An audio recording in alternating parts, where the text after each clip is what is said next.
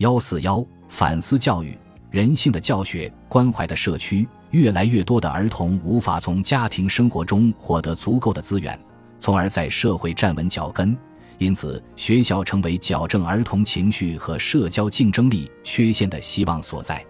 尽管很多社会机构已经或将近崩溃，但学校并不能完全取代所有社会机构。不过，由于几乎每个儿童都会上学，学校可以教会儿童其他地方所难以提供的人生基本课程。情绪素养对学校提出了更高更多的要求，要求学校弥补不幸家庭的疏漏。教育儿童完成社会化的过程，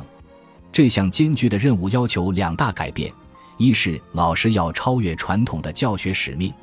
二是当地人士要更多的关心学校事务。是否在名义上开设了情绪素养课程并不重要，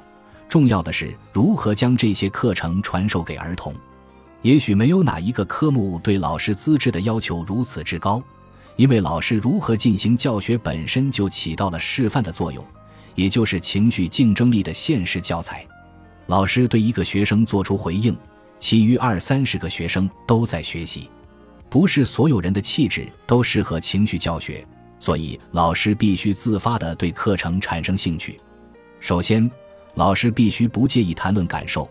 不是所有的老师都对此感到自在或者希望这样做。老师所受到的标准教育很少或没有涉及这种素质，因此，情绪素养项目通常需要对有前置教授情绪课程的老师进行为期数周的特殊培训。尽管很多老师在一开始不愿意触及与常规大相径庭的课题，但有证据表明，一旦他们愿意尝试，大多数人会感到满意而不是反感。在纽黑文的学校。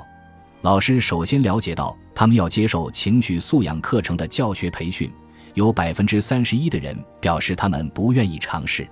但在教了一年情绪课程之后，超过百分之九十的人表示对课程感到满意，并希望在下一年继续教。